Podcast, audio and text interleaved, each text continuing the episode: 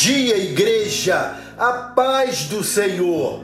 Amados, ainda em nossa mensagem de hoje e da próxima semana, queremos falar de bênção. Hoje, centrando a nossa reflexão no mesmo texto que li na semana passada, Números 6, versos de 22 a 27, a bênção araônica. Na próxima semana, vamos nos deter na bênção apostólica, conforme lemos em 2 Coríntios, capítulo 13, verso 14. Abra novamente a sua Bíblia em Números 6, 22 a 26, a leitura que faremos agora, sorvendo essa palavra abençoada aos nossos corações. Disse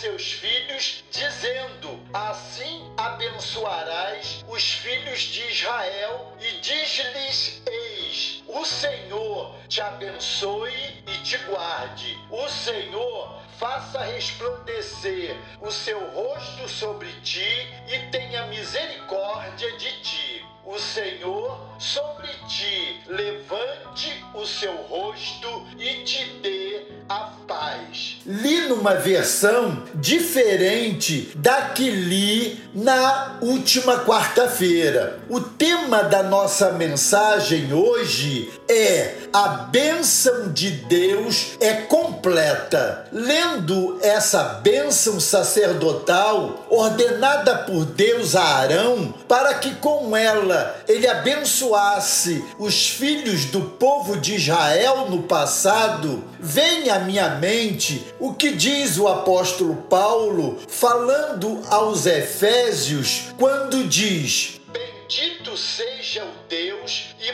Pai de nosso Senhor Jesus Cristo, que nos abençoou com todas as bênçãos espirituais nas regiões celestiais em Cristo.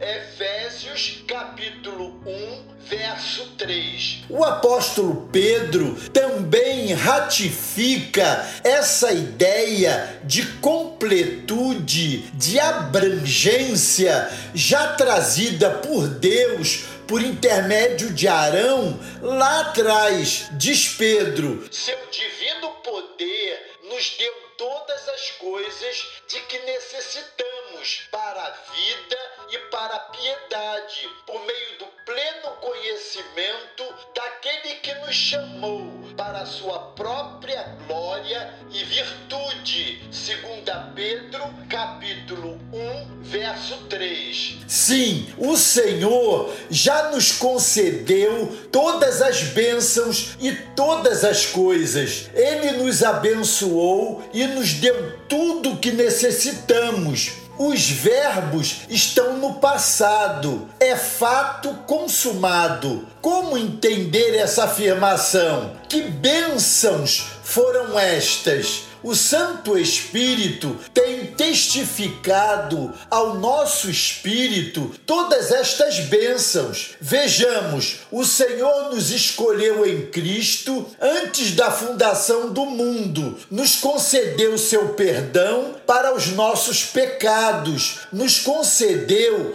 a plena libertação do jugo maligno por meio do sacrifício do seu filho Jesus. Ele ele pagou o nosso resgate e nos transportou do reino das trevas para o reino do seu Filho amado. Ele apagou as nossas transgressões, zerando a nossa história e nos purificando de toda injustiça. Ele nos fez filhos e nos encheu com o seu Santo Espírito. Ele nos tem alimentado saciado e descedentado com a sua palavra viva e eficaz, que é água e pão. O que mais podemos querer? Se verdadeiramente somos suas ovelhas, já recebemos o que necessitamos. Logo, devemos nos sentir plenos e satisfeitos. Contudo, tem faltado a muitos tanto o conhecimento dessas verdades quanto a gratidão pela dádiva recebida. A bênção ordenada por Deus a Arão para abençoar o Israel do passado tipificava o que ele faria a todos os seus filhos no futuro. Esses filhos foram o verdadeiro Israel de Deus, judeus e gentios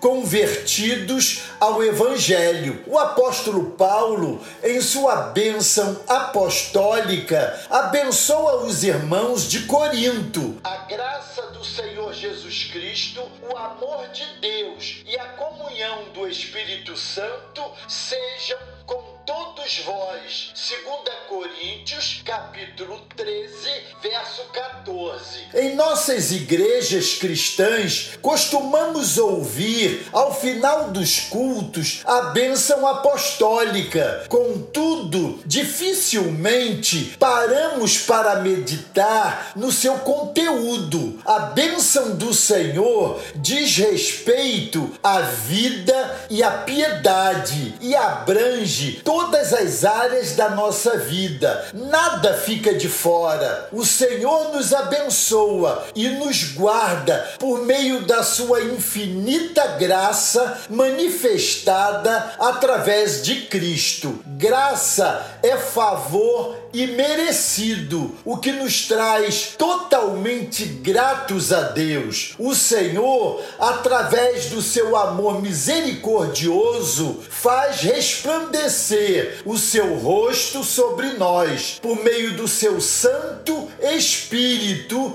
eleva o seu rosto sobre nós e nos concede a paz que excede todo entendimento e ainda nos concede a plena comunhão com Ele e com os irmãos. Temos tudo, amados, estamos supridos. Sejamos gratos e testemunhemos as bênçãos recebidas. Amém? Glória a Deus. Deus os abençoe.